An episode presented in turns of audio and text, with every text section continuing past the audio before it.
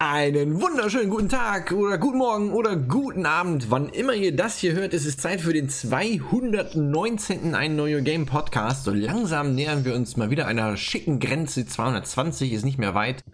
Und wenn man mich vor neun Jahren gefragt hätte, ob wir mal 220 Podcasts haben, werden hätte ich gesagt. Klar. ähm, ich sitze hier virtuell verbunden mit der sogenannten, und jetzt haltet euch fest, Ruhrpod Connection. Oh. Es, äh, da hätten wir zum Beispiel den Chucky. Hallo. Du musst halt Ruhrpottler Achso, äh, Tag. Guten Tag. Und dann noch äh, meine rechte Hand sozusagen. Wobei er eigentlich darauf besteht, die linke Hand zu sein. Ja. André. Glück auf! Glück auf. Ich dachte, wir machen das hier richtig robotermäßig. Äh, ja, und ich bin hier die Sauerlandachse des, nicht des Bösen, die Sauerlandachse bin ich. Äh, ist auch eine, ein, eine einrädrige Achse, da gibt es nämlich keine Seite. Scheiße. Äh, heute haben wir den Tag des hinkenden Vergleiches, wie wir merken. Ja. Und wir reden heute über ganz fantastische Themen, denn der April war ein Monat, äh, in dem es vermeintlich nicht so viel gab, aber dann irgendwie doch. Und zwar in Sachen Videospielen haben wir ganz fantastische Themen herausgekramt. Wir reden heute zum Beispiel über die neue Härte in Videospielen beziehungsweise Trailern.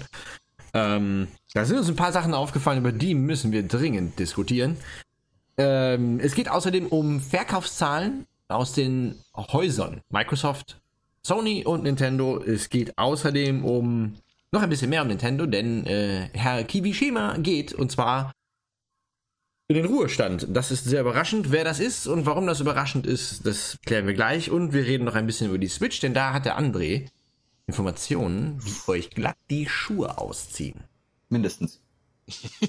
Nicht nur die Schuhe. Oh ja. Ah, Musik.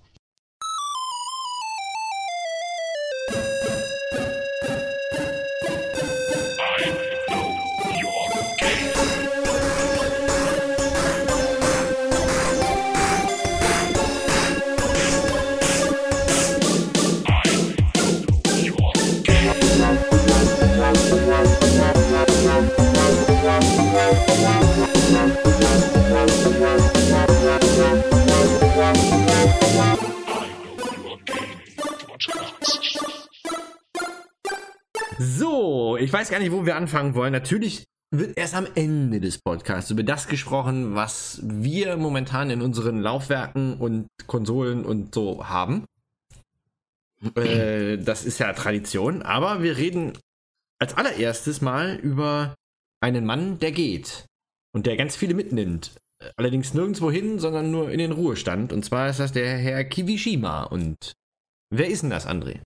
Also, Kimishima Tatsumi, oder Tatsumi Kimishima, wie man es aussprechen will, sagen möchte, das war der, der äh, nach dem leider verstorbenen Iwata 2015 bei Nintendo die Führung übernommen hat. War, Und glaube ich, früher der Personalchef, ne? ja, der war halt. Oh, ja, ich glaube, wir hatten mal, ich erinnere mich ganz grob dran, dass wir damals einen Podcast hatten, wo wir alle Titel aufgezählt haben und es war unglaublich viele. Ach ja, genau, ja. es gab ist ja, da sowas so und äh, er wird jetzt in den Ruhestand gehen und viele waren total geschockt, warum geht er, warum, warum und er war doch erst drei Jahre da. Es ist einfach so, dass er von Anfang an gesagt hatte, dass er gar nicht so lange da sein möchte. Also ich habe nochmal nachgeguckt, er hat immer gesagt, so, es ist nur eine Übergangsphase mit mir. Und ich meine, er ist jetzt äh, auch 68, also er ist auch nicht mehr der Jüngste. Und es ist einfach, dass er gesagt hat, Nintendo sollte langsam mal so ein bisschen den äh, Staffelstab an die jüngere Generation übergeben. Sein Nachfolger ist jetzt mit 46 nicht unbedingt so viel jünger. aber Aber 43 ist der, oder? also ich habe 46 gefunden. Furukawa, meinst ja, du? genau. Hm. Auf jeden Fall war der, äh, ist er Vorstandsmitglied bei Nintendo und von der Pokémon Company und ähm, ja, der kommt jetzt halt einfach hin und übernimmt die Führung von Kimishima, der aber auch, wie es auch in der japanischen Gesellschaft oft üblich ist, noch in einer leitenden oder beratenden Position bei Nintendo bleibt. Und, äh, ja, du hast recht, er ist wirklich 46. Ja. Krass. Und äh, wie Daniel auch schon gesagt hat, ist er nicht der Einzige. Auch hier bei uns in Deutschland, in Frankfurt, gibt es eine Änderung. Und zwar hier der langjährige Präsident Shibata, der geht wohl zu Nintendo of Japan und macht da eine Director-mäßige Rolle. Aber wer sein Nachfolger wird, ist halt noch komplett unklar. Es soll halt einfach nur sein, dass einfach mal ein frischer Wind durchs Unternehmen weht. Und es kann nur Vorteile haben. Also ich meine, Nintendo jetzt aktuell mit der Switch fahren sie einen guten Kurs und auch der Mobile Game Markt, ich habe gelesen die Tage, da kommt jetzt auch noch ein neues Spiel irgendwann im Sommer in Japan und in Asien raus, das auch wieder mitentwickelt wird von einem großen Mobile Gaming Studio. Deswegen, also ich bin mal gespannt, wo es hinführt. Also wir werden jetzt keine krassen Änderungen erleben, glaube ich nicht dran. Ja gut, aber 46 klingt jetzt gar nicht so jung, aber wenn man Nö. mal zu, zurückblickt auf Nintendos Geschichte, hat er ja die Anfänge dann noch als Kind miterlebt eigentlich. Ja. Dementsprechend äh, hat er vielleicht eine ganz andere Perspektive als zum Beispiel jemand, der da schon in den Mitzwanzigern war, als der NES rauskam. Das E NES. Ja, definitiv. Ja. Also man muss auch überlegen, das ist, äh, also die, die Firma Nintendo ist japanisch, überraschend. Äh, und für ein japanisches Unternehmen ist es tatsächlich ein sehr junger Chef, also für ein sehr großes, Ja. sehr umsatzstarkes japanisches Unternehmen. Ähm, ist, spricht vor allem, ich, ich glaube mal, dass viele Leute jetzt auch so ein bisschen äh, Hoffnung haben, ich weiß nicht, wie berechtigt die ist, dass sich damit vielleicht auch so ein bisschen Nintendos äh, Kommunikationspolitik verändert. Ähm, das glaube ich persönlich nicht, weil ich glaube, dass die Gründe dafür nicht im Alter eines Präsidenten lagen, sondern einfach in der japanischen Kultur. Ja. Ohne da jetzt genaueres zu wissen, glaube ich einfach, oder Unternehmenskultur, sagen wir es mal so. Ähm, ich glaube nicht, dass Nintendo grundlegend seine Strategie ändern wird, wie man, wie offen man mit Themen umgeht. Also du meinst jetzt zum Beispiel äh, YouTube-Videos zu Nintendo-Spielmaterial. ja solch, solche Sachen, genau. Also ich glaube nicht, dass da ein, ein krasser Kurswechsel passiert, weil das, das hat, das ist ja auch gewachsen. Das ist ja, Ja. nicht, äh, ne, das hat ja nicht Iwata irgendwann mal erfunden und hat gesagt, so, wir verraten jetzt keinem mehr was, sondern das ist ja, Nee, das wird sich nicht ändern, glaube ich auch nicht. Also es wird vielleicht einfach ein bisschen, ja, wahrscheinlich wird es keine großen nennenswerten Änderungen geben, wie gerade schon gesagt. Also es wird wahrscheinlich so kleine, kleine Anpassungen geben. Das ist aber auch in jedem Unternehmen so, wenn es da einen Präsidentenwechsel gibt, dass dann so ein bisschen ein paar Sachen sich ändern, aber wie schon, wie du es schon gesagt hast, also es ist jetzt nicht so, dass die plötzlich ihre komplette Unternehmenspolitik aus dem Fenster werfen. nö. Was ich mir vielleicht davon erhoffen könnte, ist, dass, äh, weil äh, der neue Chef ein bisschen jünger ist, dass er mh, die Nostalgiewerte in Spielen vielleicht ein bisschen mehr zu schätzen weiß. Weil er als Kind halt zum Beispiel, nehmen wir Kirby, vielleicht auf dem Gameboy gespielt hat, äh, dass dann äh, vielleicht mal ein neues Kirby-Spiel kommt, ein gutes. Oder, Betonung nicht auf Gutes. ja, ja. Neues F-Zero.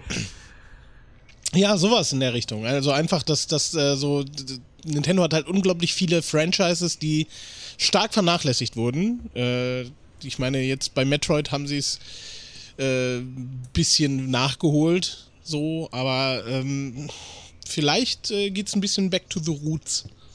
Gut möglich. Ich weiß, was du meinst. Ich, ich, ich äh, stehe allerdings auf einem anderen Standpunkt. Ach so. Also, ich würde mich auch über ein neues, äh, über ein neues, also ein neues Metroid Prime äh, ist ja am Horizont, auch wenn es noch sehr nebulös und fabulös ist.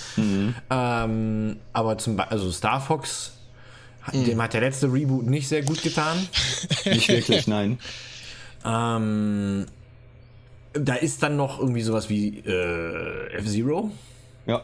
Bra braucht man im Jahr 2018, 19 oder 20 ein neues F-Zero? Weiß ich nicht. War nie so ein Mega-Fan von F-Zero. Gibt es auch viele Spiele, die das inzwischen besser machen. Und einen so krassen Fanstatus hat die Marke, glaube ich, nicht. Also ich weiß nicht. Ich, ich könnte mir vorstellen, dass es tatsächlich eher so in Richtung geht, hey, wir müssen mal Neues wagen in Sachen Software. Wir brauchen vielleicht mal noch ein anderes Zugpferd als Kirby, Yoshi, Mario und Link. Splatoon. Ja. Aber ich glaube ich glaub nicht, dass wir auf der Switch ein Splatoon 3 erleben werden. Es ist ein Wäre auch ein bisschen wär ein bisschen krass. Ja, okay, stimmt. Das wären drei, drei äh, Titel zu einer neuen Marke innerhalb von zehn Jahren. Ne? Ein bisschen, ein bisschen sehr hurtig. Ich weiß nicht. Äh, also Arms hat, glaube ich, auch nicht so gezogen, dass man jetzt sagen könnte, boah, geil, Arms 2. Wuhu. Nee, nicht wirklich. Mario Strikers oder so, das fände ich ganz geil. Oder überhaupt mal wieder irgendein arcadiges Fußballspiel, denn die vermisse ich sehr. So All-Star Football zum Beispiel oder All-Star Soccer hieß es, nicht Football. Ja, ja, halt irgendwas, genau. was, was nicht ganz so krass li mit Lizenzen und so behaftet ist, wo man dann wieder irgendwie die Nähe zu PES oder FIFA hätte, sondern so ein bisschen arcadiger. Halt so wie, wie ist ja früher diese, diese Anime-Serie? Äh, Captain Tsubasa. Tsubasa oder die Kickers. Genau, ja, mit solchen Schüssen, weißt du? Ja. Wie, wie bei dem ersten, äh, wie hieß das denn, Nintendo Soccer Ja. auf dem, auf dem NES? Ja, ich glaube Da so. konnte man auch so, so krasse Schüsse machen. Ah, Ich meine, mit Nintendo Tennis, äh, Mario Tennis kommt ja sowas. Arcadiges jetzt raus. Ist halt jetzt nur eine andere Sportart. Ja, das stimmt. Aber generell war Nintendo eigentlich nie feige, was, was Sportarten angeht. Es gibt zum Beispiel für die, für die Wii gab es ein, ein sehr gutes, wie hieß das, Mario Sports Mix. Ja, irgendwie Da so. konntest du Basketball spielen und halt auch so Sachen, die man sonst nicht so häufig hatte. Völkerball, glaube ich, und Lacrosse. ja, das war ganz geil. Also die haben auch witzigerweise ganz gut funktioniert, die Spiele. Ähm, aber es, es war, glaube ich, nicht von Nintendo selbst. Ich glaube, das war eine Außerhaus. Ist auch egal. Wir schweifen ab. Ja. Ähm, ich bin gespannt. Also wenn da jetzt viele, viele der, der hochrangigen Leute wirklich sagen, so, es wird jetzt mal Zeit, äh, wir haben jetzt die, na, stell dir vor, du bist seit 20 Jahren irgendwie bei Nintendo in der Führungsetage, dann hast du miterlebt den Gamecube, die Wii, die Wii U, Ja. äh, dann die, die Ablösung des Gameboys durch die DS-Reihe. Ja. Äh, da hast du dann den DS erlebt, den DSi, den DS Lite, den XL, den 3DS, den 2DS und alle Derivate und jetzt halt die Switch. Also Ja, dann kannst du auch mal in Ruhe, keine Ahnung, dich nach Okinawa setzen und in der Sonne bräunen. ja. ja. Also wo ich, wo ich tatsächlich ähm, mehr Angst vor habe, ist, ähm, also ich, den Tod von Iwata fand ich ganz schlimm, weil der für mich äh, halt der Nintendo-Präsident ist. Ähm, seit Jahr und Tag war. Mehr Angst habe ich davor, äh, wenn jemand geht wie ein Shigeru Miyamoto. Oh, Ja. Ja. Weil das ist, ähm, der ist in jeden kreativen Prozess bei Nintendo mit eingeflochten. Und Ja. wenn der mal sagt, ich habe keinen Bock mehr, wow, dann an dem Tag möchte ich keine Nintendo-Aktien haben. Das Ding ist, ich glaube nicht, dass so ein Miyamoto jemals sagen wird, er hat keinen Bock mehr. Ich glaube eher, er wird sagen, ich lebe nicht mehr. ja. Ich befürchte, dass es eher darauf hinauslaufen wird. Ich glaube nicht, dass der Zeit seines Lebens nochmal die Firma wechselt. Kann ich mir nicht vorstellen. Er wirkt auch für mich nicht so wie der Mensch, der, ohne das jetzt irgendwie zu wissen, es ist rein Bauchgefühl, äh, der irgendwie ein Indie-Studio aufmachen würde und dann Indie-Entwickler werden Nee. würde. Deswegen, also Nee, ich nee, kann ich mir nicht vorstellen und deswegen, ich glaube, der wird das durchziehen bis zum bitteren Ende, bis der wirklich nicht mehr kann. Ich meine, der ist Baujahr 52, ne? Der Ja, ist drei Jahre jünger nur als meine Mutter zum Beispiel. Also Ja, noch wirkt er ganz fit. meine Mutter ist seit drei Jahren in Rente. Also es wäre dann jetzt für ihn der Zeitpunkt, äh, wenn er sich an meiner Mutter orientieren würde. Wird Ich aber nicht nicht, und der ist passieren. seit 77 bei Nintendo. Ja,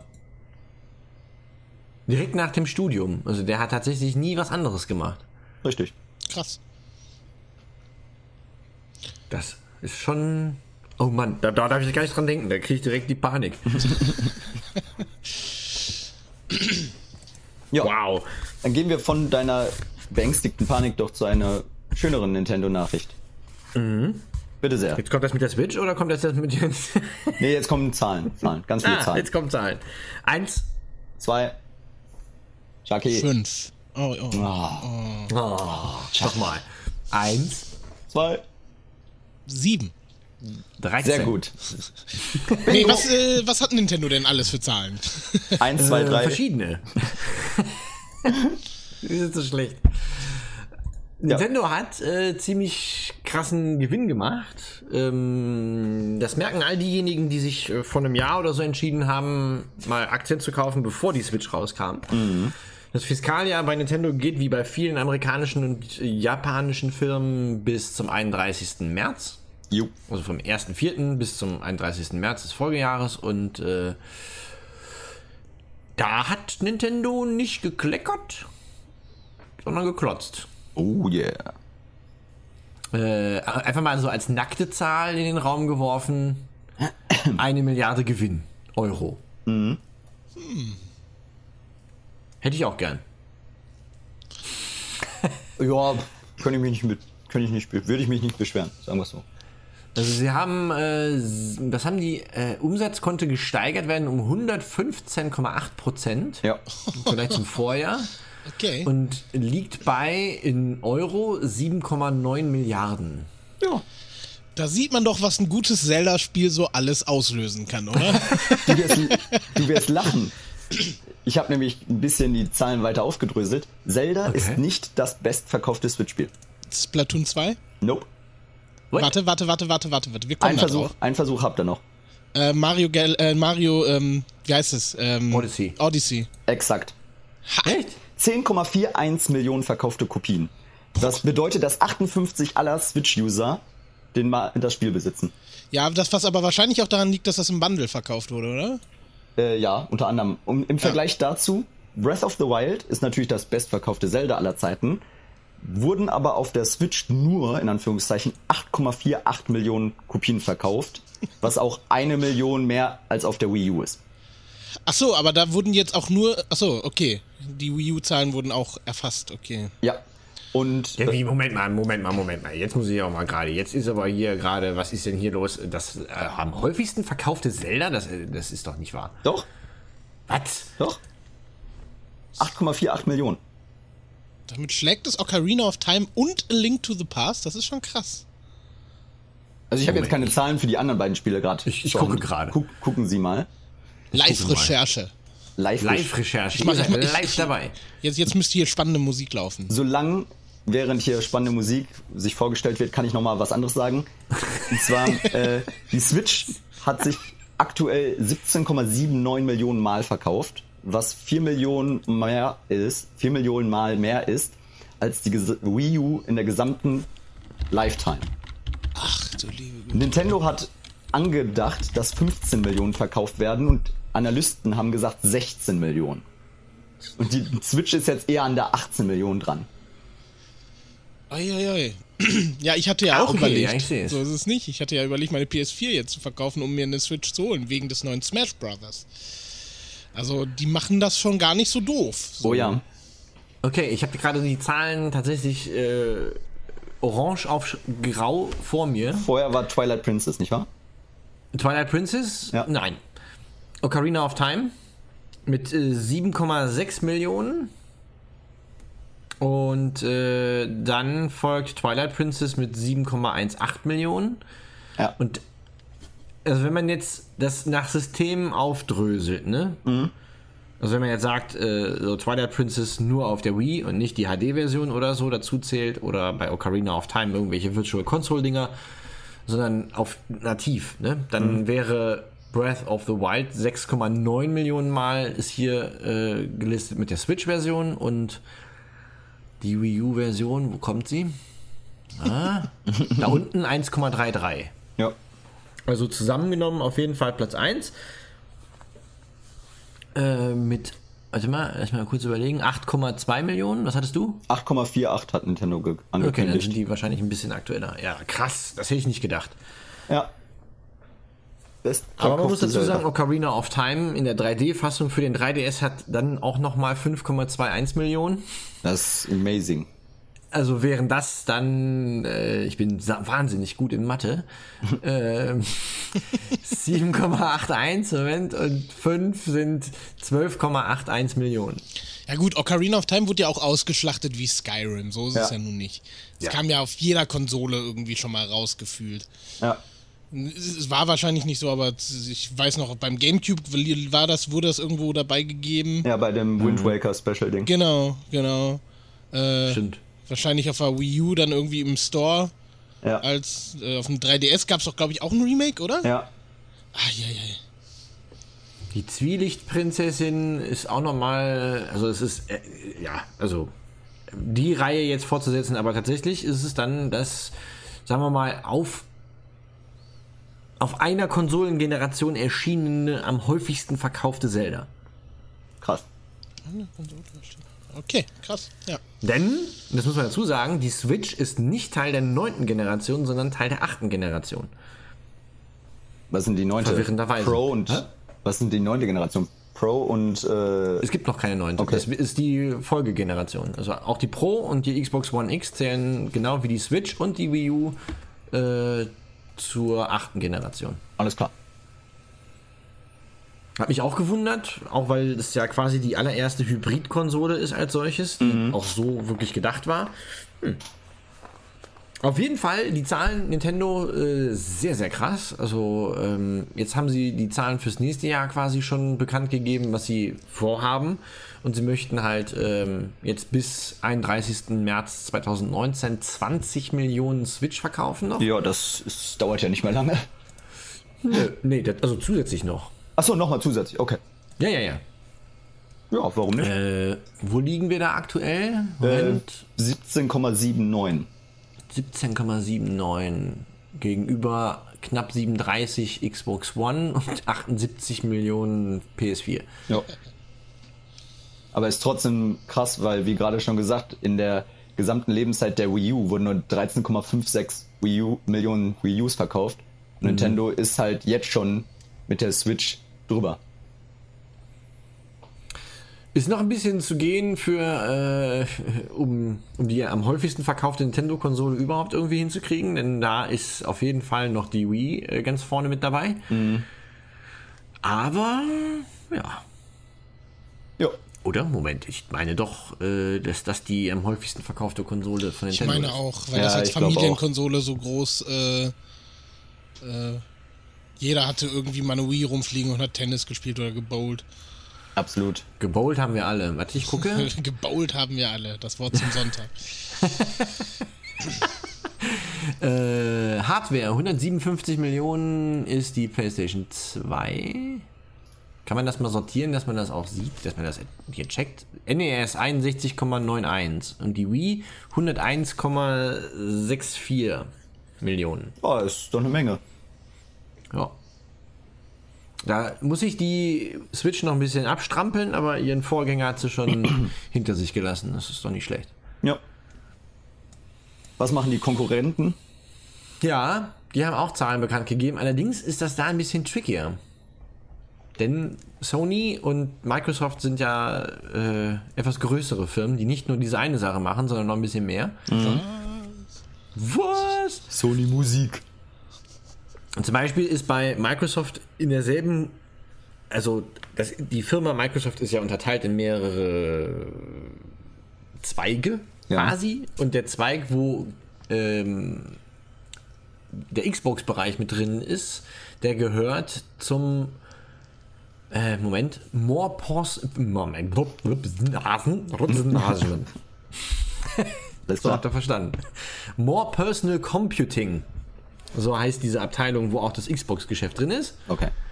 Und die hat für, das ist jetzt aber leider nur das letzte, Qua- das, äh, letzte Quartal. Oder? Ja. Also 1.1. bis 31.3. Und da liegt der Gewinn bei 2,523 Milliarden Dollar oder auch 2,089 Milliarden Euro. Allerdings muss man dazu sagen, da sind auch drin Surface-Tablets, die äh, Smartphones und Windows OEM. Haha. Also Da jetzt da auszurechnen, das macht natürlich keiner. Also Microsoft macht das nicht, das ist ganz clever. Ja. Ja. Sieht natürlich besser aus. Ja, ja, ist halt schwierig irgendwie was, was zu sagen. Also da, da, wird, da wird halt nicht nochmal extra aufgeklustert. Also man weiß zwar bei manchen Sparten, wie viel die zugelegt haben. Office, Bürosoftware hat irgendwie 17% Umsatz plus und Cloud, hier dieses Azure-Ding, ähm, hat irgendwie 93% Zuwachs, aber äh, ausgerechnet für die Gaming-Sparte wird da nicht viel verraten. Ja, ich glaube, das hat auch seine Gründe. Also, ich, mhm. das ist jetzt nur so eine Gefühlssache und ich will mich auch gar nicht auf diese Console War Ebene hinablassen. Ja, will ich unbedingt. äh, äh, nee, äh, Microsoft ist ja so ein bisschen der Verlierer diese, dieses Dreikampfes. Also du willst dich aber nicht drauf einlassen, aber okay. Ja, also so, aber so, ich bin also, biased. Ja, wenn wir uns hier mal die Spielelandschaft angucken, ja. dann hat Nintendo sehr, sehr viele gute Exclusives. Ähm, Überraschung, weil Third-Party-Support ist ja kaum vorhanden. Ähm, oh, und Sony hat halt auch sehr, sehr gute Exclusives, äh, äh, die halt auch gemacht werden, anders als bei Microsoft. Aber da haben wir auch schon drüber geredet. Mhm. mhm. Ja, ja, ich, ich, ah, hm. also ich glaube ein bisschen, dass, dass man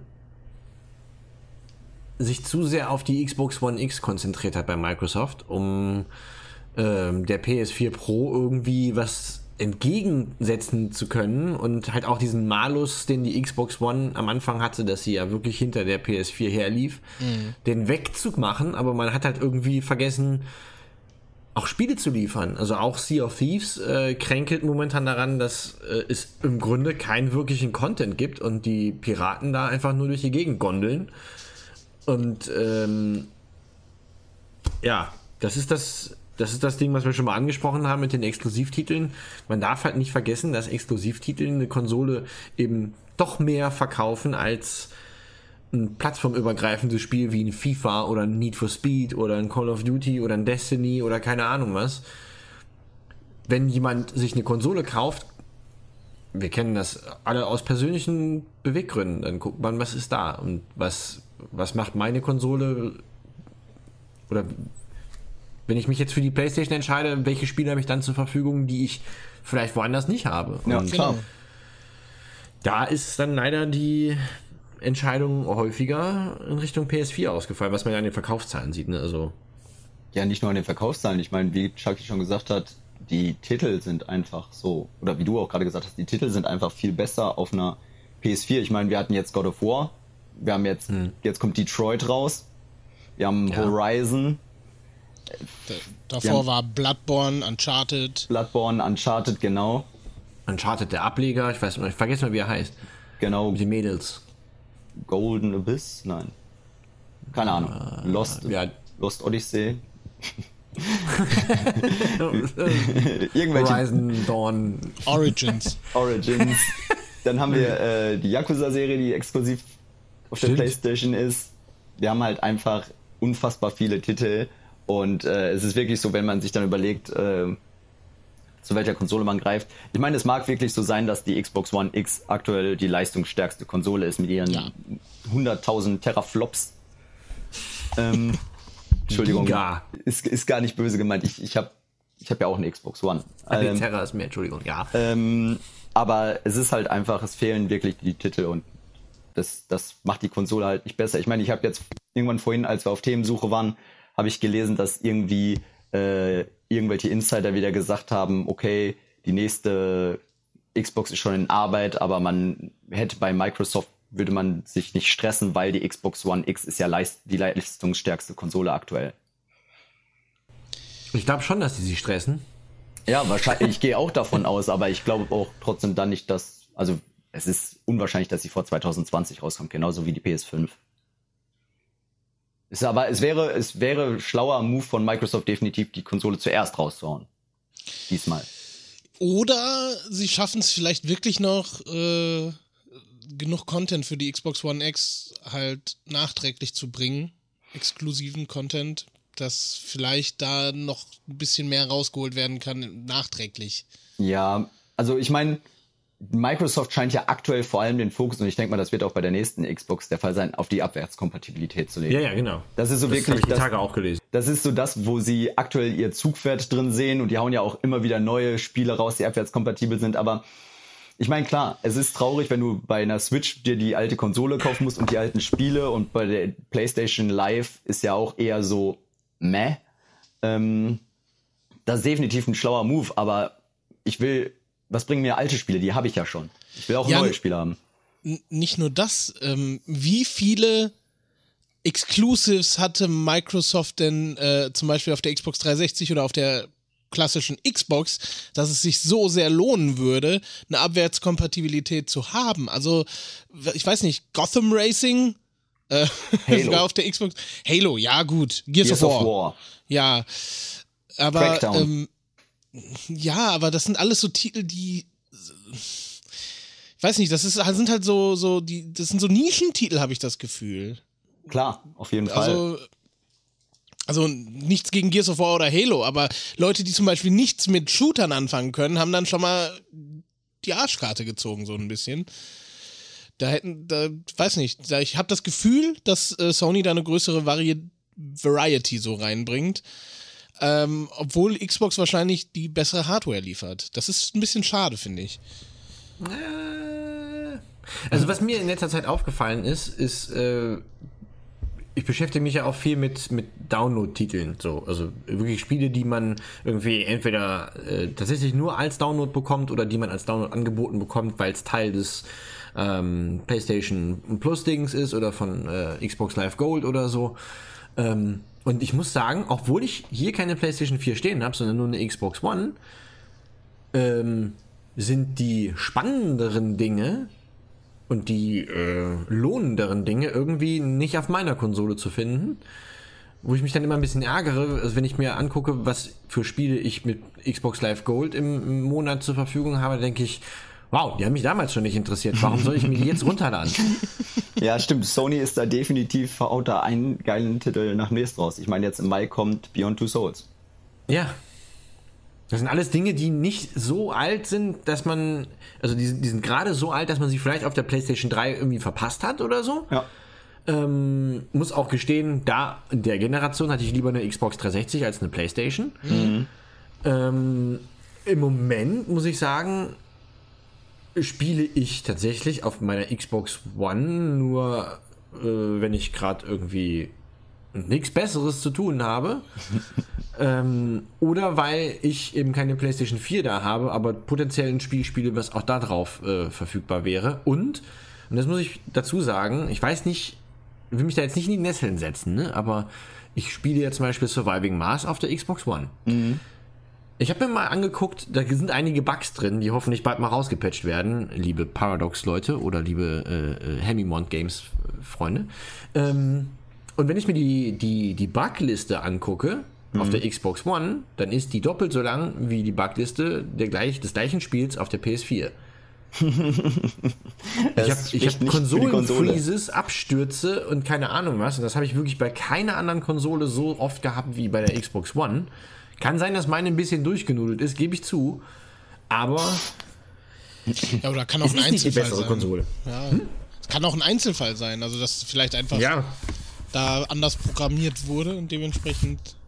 Was aber eigentlich Banane ist, weil eigentlich wurde die Xbox One ja so konzipiert, dass sie näher am PC ist als jede andere Konsole. Ja, klar, Ja. stimmt. Ja, hm. Jetzt weiß ich natürlich nicht, wie die Patch-Situation äh, oder wie die, wie die Bug-Situation auf dem, auf dem PC war, aber ich bezweifle einfach mal, dass es nachvollziehbare Gründe gibt, warum die PS4-Version äh, so wenig fehleranfällig ist wie die, äh, also weniger, ihr wisst, was ich sagen will. Ja. Also, Ja. Vielleicht haben sie sich gedacht, okay, die Xbox One-Version ist so nah am PC dran, das wird schon funktionieren, das funktioniert auch am PC. Und bei der PS4 haben sie sich gedacht, ah, vielleicht investieren wir da lieber noch ein paar Tage mehr.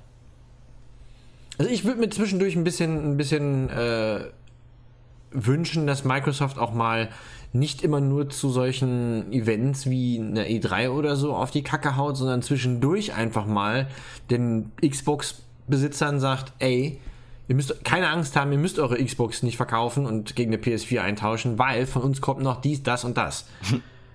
und äh, nennt mir jetzt mal drei Spiele, die in 2018 exklusiv für die Xbox kommen. State of Decay. Fuck. Boom. Okay. Was? Boom. Also, nein, ich habe jetzt ein Spiel Ach so. Boom, das Spiel. Boom, das Spiel. Äh, Halo ist nicht 23 wahrscheinlich.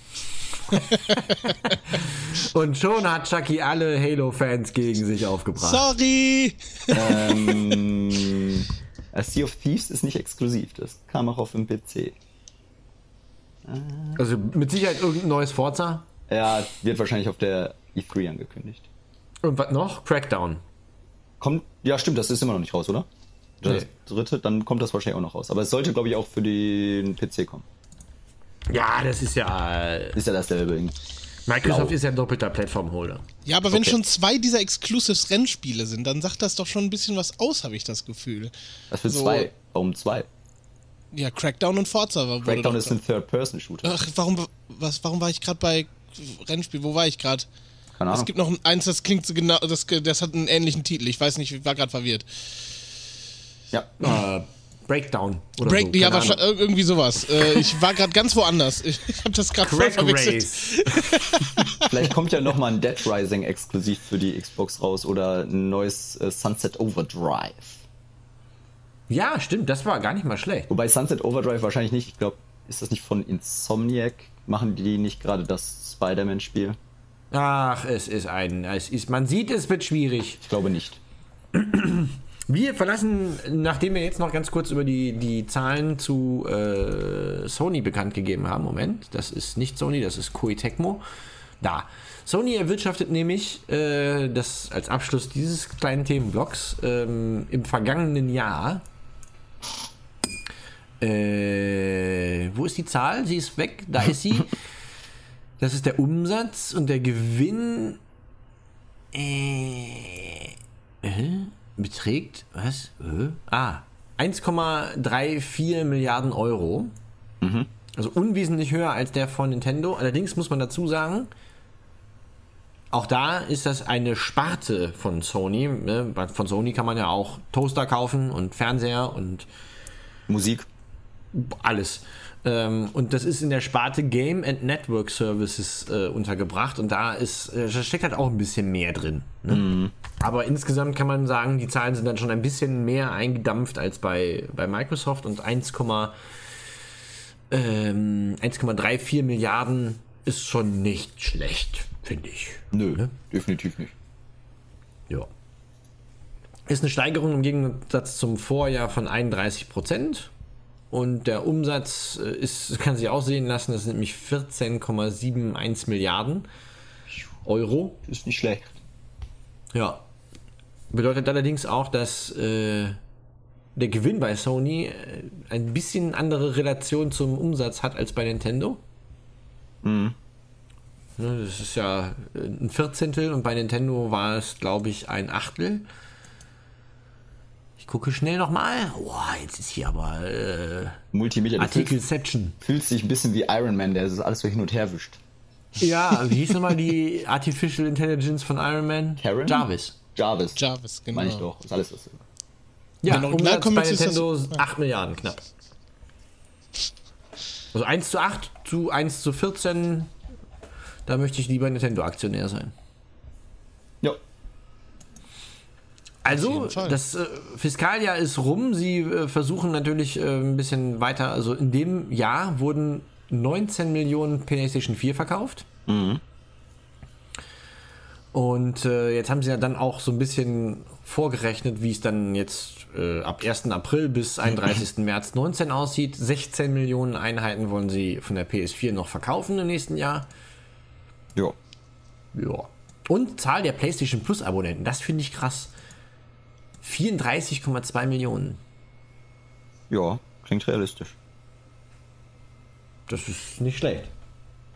Ja, ich meine, es ist jetzt nicht nur PlayStation Plus, was lockt mit den äh, gratis Spielen, sondern ich meine, ist ja auch so, dass man PlayStation Plus braucht, um online zu spielen, soweit ich weiß. Und Ja. ähm, du kriegst Rabatt im Store und was weiß ich alles. Also und dann gibt's andauernd irgendwelche Aktionen, wo du dann direkt ein Jahr kriegst und dann schenken sie dir noch drei Monate drauf. Es lohnt sich. Ja, das stimmt. Gibt es auch in vielen Bundle-Angeboten, zum Beispiel wenn man bei der Telekom irgendwie, Beispiel, ich habe jetzt kein aktuelles Beispiel, aber da konnte man irgendwie einen Vertrag abschließen und äh, hat dann irgendwie eine PlayStation 4 mit einem Jahr PS Plus bekommen zum Beispiel. Ja, oder ich habe die Tage auch was gelesen, so vom wegen, wenn du dir PlayStation Plus holst, kriegst du einen Rabatt für Spotify. Ach krass. Ja, Ja, stimmt, das habe ich auch mal gehört. Ja, Ja, ja die sitzen jetzt, die haben jetzt richtig schön alles miteinander verknüpft. Ja. So, hier hört sich das auch. Yes. Wir reden noch über ein Thema, das wir nur ganz kurz anreißen, äh, weil wir jetzt schon viel über die Console Wars gesprochen haben. Ähm, Nintendo Switch Ja. ist gejailbreakt oder es gibt einen Jailbreak für die Switch äh, und das wird vielleicht, vielleicht aber auch nicht, Nintendo ein bisschen Kopfschmerzen bereiten. Aber der André, der hat das nicht rausgefunden und Nee. hat das gemacht, aber er weiß mehr. Ja, also ich würde es auch nicht ausprobieren und ich würde es auch niemandem empfehlen auszuprobieren, außer man hat echt gewisses Hardware-Knowledge. Weil es ist halt so, das ist nicht so wie bei, keine Ahnung, beim iPhone oder sonstigen Dingen, dass es ein Software-Jailbreak ist, sprich man installiert eine Software drüber und die entsperrt euer Betriebssystem, sodass ihr alles Mögliche damit machen könnt. Nein, bei der Switch ist es äh, der Nvidia Tegra X1 Prozessor, der verbaut wurde. Der besitzt einen sogenannten USB Recover Recovery Modus. Und wenn man die Switch an den, an den Computer mit einem bestimmten Programm etc. pp. anschließt, dann kann man diesen Prozessor mit Daten quasi überladen, dass der gezwungen wird, in den USB Recovery Modus zu gehen. Und durch die Connection, durch die Verbindung mit dem Computer kann man diesen Prozessor dann dazu zwingen, Software auszuführen, die eigentlich gar nicht dafür gedacht ist. So, und da, was kann man damit machen? Naja, das ist halt im Prinzip mög die Möglichkeit, die Switch zu jailbreaken. Sprich, man kann Linux drauf installieren, man kann den Dolphin Brau äh, Emulator drauf installieren, womit ihr ja GameCube oder Wii Spiele emulieren könnt. Man soll halt in Zukunft auch wahrscheinlich, wahrscheinlich, wahrscheinlich ähm, Spiele, Switch-Spiele ins Internet stellen können und die halt dann auf die Switch laden können. Und ähm, ja, das Ganze ist aber wie gesagt sehr komplex, weil es ist halt nicht einfach per Software, sondern per Hardware. Was aber auch gleichzeitig dafür sorgt, dass Nintendo das nicht rauspatchen kann. Weil wenn es ein Problem mit dem Betriebssystem ist, schicken die einen Patch raus und der Jailbreak ist unmöglich. Aber hier ist das so, das betrifft einfach jede Konsole, die diesen Prozessor verbaut hat oder diesen, diese Version des Prozessors.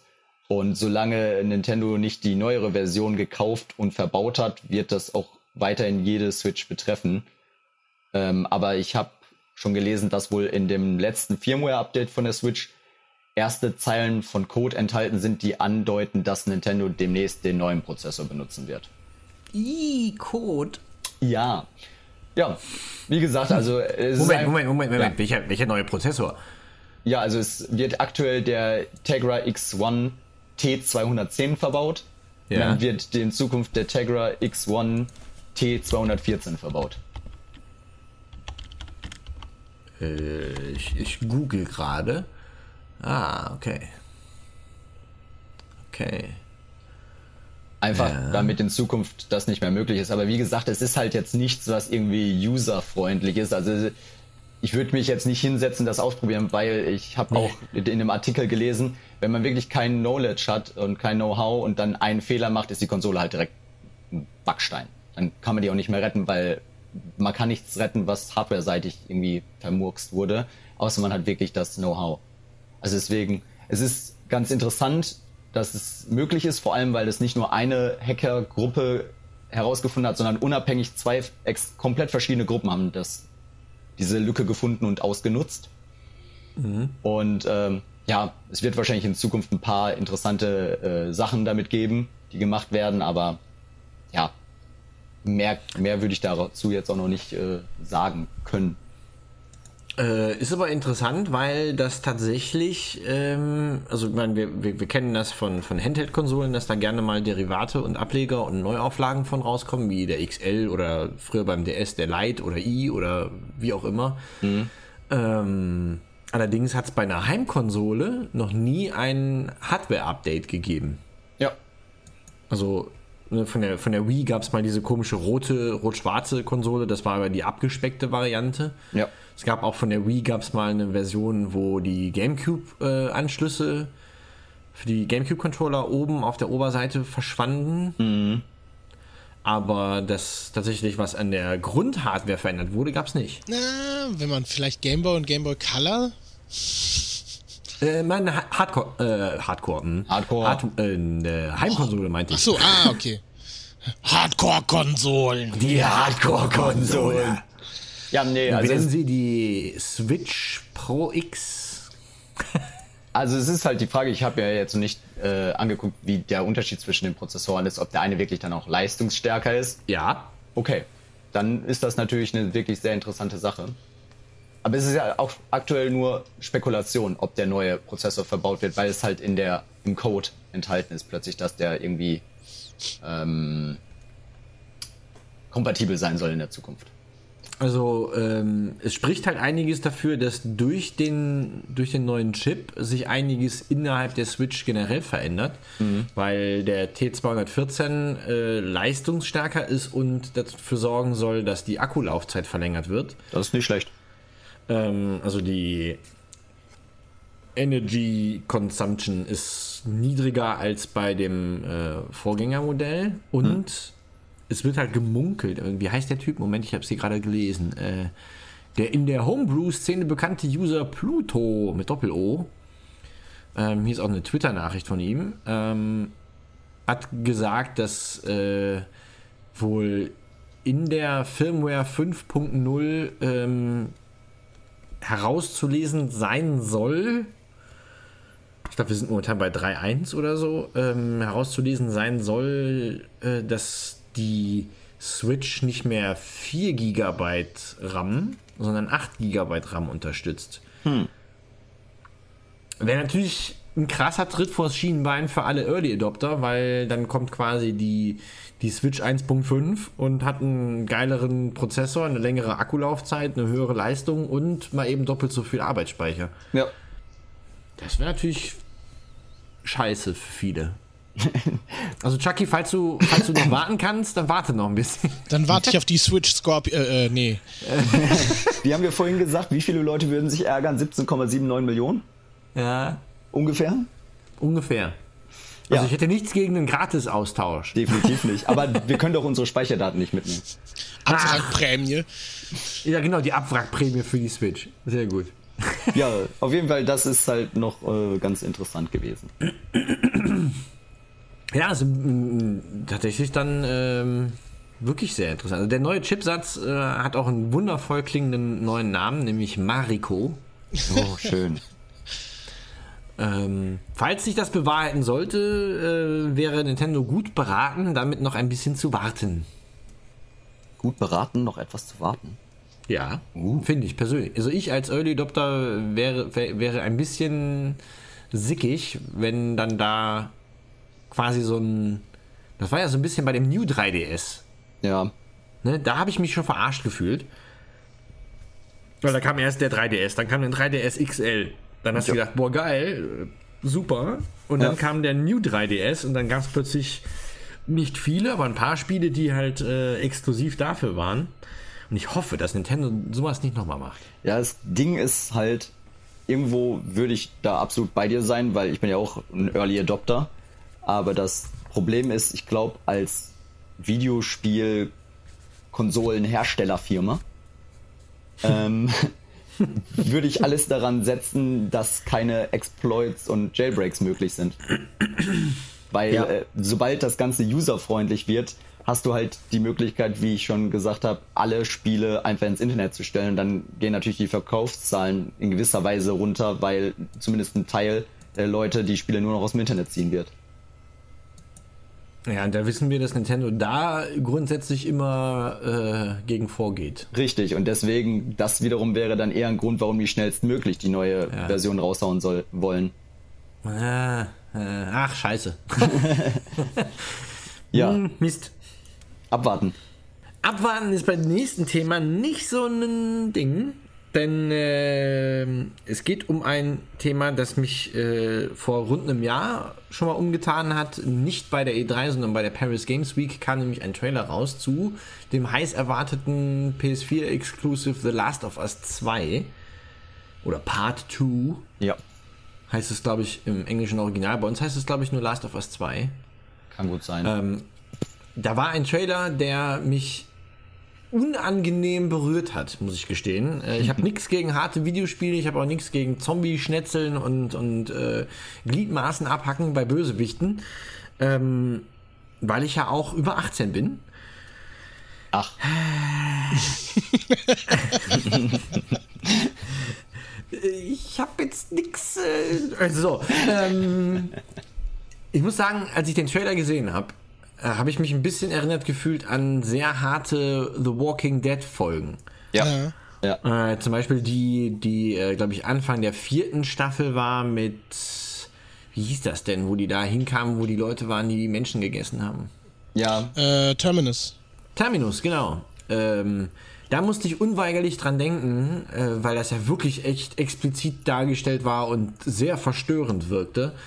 Und der Trailer, von dem wir reden, den werden wir im Artikel verlinken. Wer ihn nicht gesehen hat, Chucky hat ihn gerade eben zum ersten Mal gesehen und jo. war, milde gesagt, äh, irritiert. das ist schön ausgedrückt. Um nicht zu sagen begeistert. äh, ja, doch. Ach so. Also ich, ich äh, kann da gleich gerne noch was zu sagen, aber ich äh, finde das nicht schlecht. Okay, also schlecht finde ich das auch nicht. Allerdings muss ich gestehen, das eröffnet einen. Also ich empfinde das als leichten Übergang zu einer Gewaltdarstellungsqualität, mhm. die mir persönlich ein bisschen unangenehm ist. Ja, äh, da stimme ich auch zum Teil zu. Äh, das ist so eine Sache, weil Videospiele sind ja jetzt auch eine Kunstform. Mhm. Und äh, Kunst versucht immer so ein bisschen so an die Grenzen zu gehen und diese auch zu durchbrechen.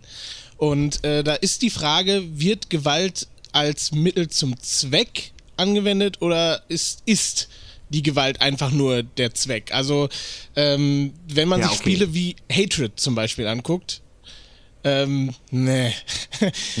da sieht man einfach, die Gewalt ist einfach nur in dem Spiel um als Selbstzweck. Einfach nur, man soll ganz viel umbringen und es ist möglichst ja. brutal und, und düster und äh. ja. Aber es, es, es bringt das Medium an sich nicht weiter, während The Last of Us halt in einer Dystopie spielt und in einer Dystopie spielt oft auch Gewalt eine Rolle. Mhm. Und äh, du hast es selbst gesagt, dass der Trailer hat dich unangenehm berührt aber er hat dich berührt. So. Ja. Ja, aber ich muss sagen, ich hatte kein gutes Feeling danach. Also ich habe selten, selten das Bedürfnis gehabt, nicht hingucken zu müssen. Ja, das bei dem ist Trailer. aber glaube ich auch beabsichtigt. Ja. Eben, dass, ja. es, dass, dass es halt äh, schwer ist hinzugucken, weil es eben dir keine guten Gefühle machen soll, wie eben The Walking Dead auch. Sondern ja, einfach diese, diese ähm, Thematik an die Grenzen zu pushen. Ja, ich denke auch, dass es genau das ist, dass also das ganze Medium entwickelt sich ja immer weiter und es ist halt auch das Storytelling wird halt drastischer, es wird halt realistischer, es greift halt immer mehr in Anführungszeichen unsere menschlichen Emotionen an. Sei es jetzt, ich meine, das fing ja damals schon an, weil wir jetzt gleich auch über den Nachfolger, geistigen Nachfolger sprechen, das fing ja damals schon an mit Heavy Rain wo man dann mhm. Entscheidungen treffen musste, ob man jemanden umbringt, ob man jemanden am Leben lässt, ob man sich für jemanden einsetzt, ob man sich gegen jemanden stellt. Es, es geht ja immer mehr in die Richtung, dass es, ich möchte jetzt nicht sagen, wie ein Film wird, weil das ist ja auch irgendwie nicht richtig, aber die cineastische Darstellung wird immer besser und einfach dadurch fühlen wir uns immer krasser berührt, nur noch härter als in Film, einfach weil wir aktiv in der Situation drin sind. Und das ist halt einfach mhm das ist aber auch etwas, was gut ist, solange es nicht halt, wie Chucky schon eben in dem Fall von Hatred gesagt hat, einfach nur sinnlose Gewalt ist, sondern wirklich sinnvolle Gewalt, um es mal in Anführungszeichen so auszudrücken. moralisch, moralisch verifizierte nee, Gewalt. Es ist eine kritische Aussage, aber man, wir wissen ja alle, was gemeint ist. Ja, du meinst ja nicht, dass äh, äh, sinnvoll, dass die Gewalt an sich sinnvoll ist, sondern dass die Gewalt im Kontext, um die Story voranzutreiben oder die Atmosphäre zu bestärken, äh, sinnvoll ist. Also absolut gerechtfertigt rüberkommt. Genau, genau also richtig. es ist nicht in Ordnung wie in The Last of Us Leuten mit einem Hammer, ne? Mach das Na, ja. nicht.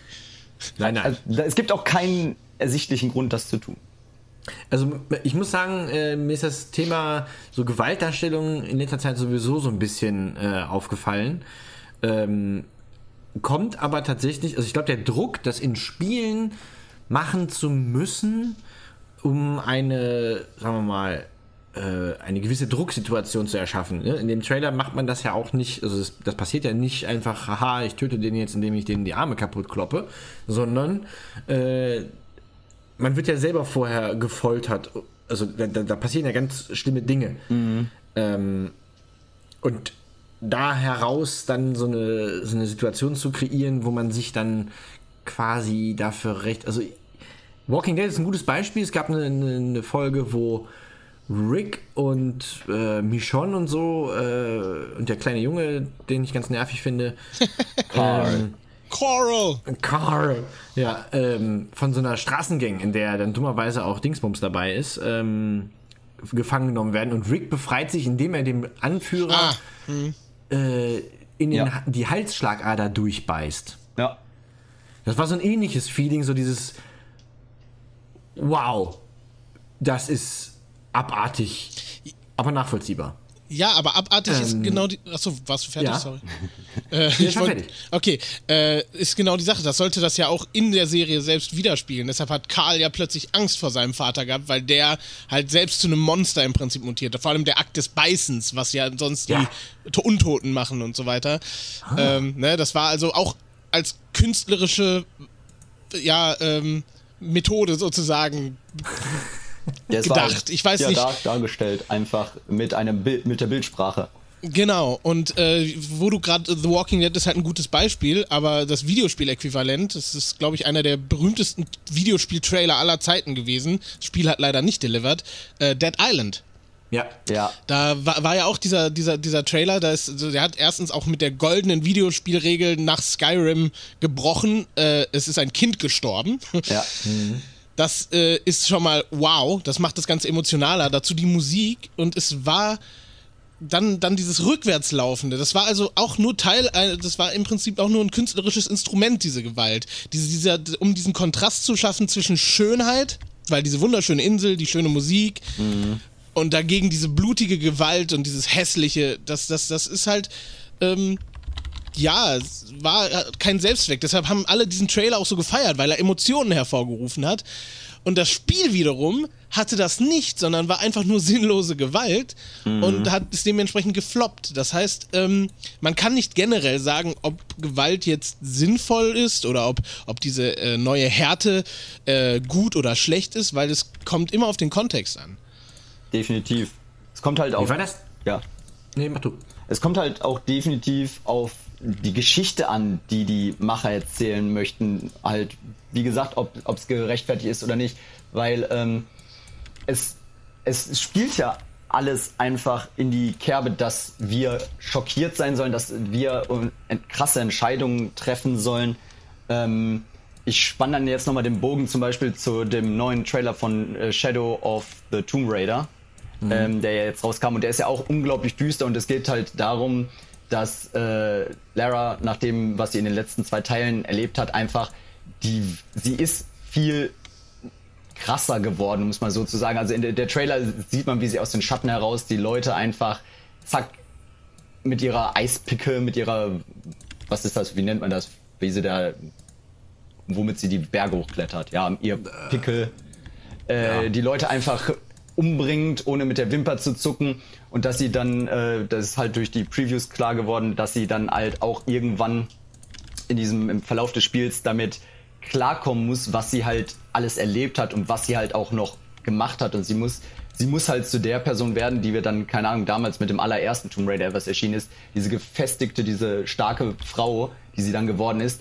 Das kann sie ja nur werden durch all die ich sage jetzt einfach mal plump Scheiße, die sie durchgemacht hat und ich kann mir auch vorstellen, dass das Spiel dann auch noch so einige Szenen haben wird, wo man sich denkt so, okay, die Frau ist nicht mehr die kleine nette Archäologin-Tochter von damals. Es ist halt einfach brutal, aber passend brutal von dem, was sie halt durchgemacht hat. Weil wenn wir in so einer Situation wären, mhm. es geht ja auch noch dahin, was wir jetzt gesagt haben mit äh, Walking Dead und The Last of Us, wenn wir in so einer Situation wären, irgendwann kickt halt der Überlebensinstinkt ein dann vergisst man halt im, ich sag jetzt mal im Augenblick die äh, Menschlichkeit und dann wird man halt alles tun, um zu überleben. Und wenn es sein muss, beißt man halt einmal die Schul Pulsschlagader auf. Es ist nicht schön, definitiv nicht. Aber ich glaube, gerade für den Überlebenstrieb würde der Mensch über sehr, sehr viele Brücken gehen. Das ist ja auch schon ganz früh implementiert worden mit dem Reboot, äh, da wo äh, Nora Tschirner Lara gesprochen hat. Da ist man ja auch direkt sag jetzt mal, innerhalb der ersten halben Stunde in so einer Situation, wo man, wo, wo Dinge völlig aus dem Ruder laufen ähm, wo sie da die, ihre, ihre gefangen genommenen Kollegen befreien will und dann selber ja irgendwie äh, in Gefangenschaft gerät. Ja. Das ist ja schon wahnsinnig hart dargestellt. Da merkt man ja schon so diesen, diesen ersten Switch von der niedlichen, äh, intelligenten, aber doch recht unbeholfenen Studentin Ja. hin zum Überlebens, jetzt nicht sagen Monster, aber hin zum Überlebensfähigen Künstlerin. Schön formuliert, politisch äh, völlig inkorrekt. Ähm, aber da merkte man das ja schon. Ja. Ja. die, diese Verwandlung zum. Das ist jetzt das notwendige oder der notwendige Level an Gewalt, um überleben zu können. Richtig, genau. Gerechtfertigt durch die Situation, dass halt. Das sind eindeutig die Bösen. So. Ja. Und die sind so böse, dass man denen auch richtig scheiße, böse Sachen antun kann. Aber ich meine, das ist ja nur das Storytelling, was uns sagt, dass die böse sind. Ich meine, die werden, stell dir mal vor, der, der eine Typ, der Handlanger 65, der hat eine Frau und Kinder. Der will auch nur sein Geld verdienen, um abends bei seiner Frau auf der mexikanischen Fiesta zu feiern. und dann kommt Laran, kommt aus dem Dschungel und zack, schneidet ihm die Kehle durch. Stell dir mal vor, was das für ein Anruf zu Hause sein muss. Ja, nur dass halt keiner mehr da ist, der noch zu Hause anrufen kann. Ja, das ist die, die, die Vereinigung, die Trinity-Vereinigung wird das schon melden.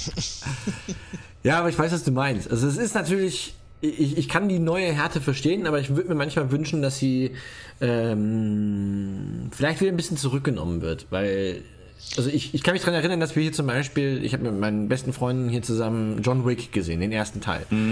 Ähm, das ist für Männer ist das äh, ein Weapon Porn. Oh ja. Ähm, und auch der Kampfstil und so. Ich weiß nicht, ob es da sowas wie Martial Arts Porn gibt.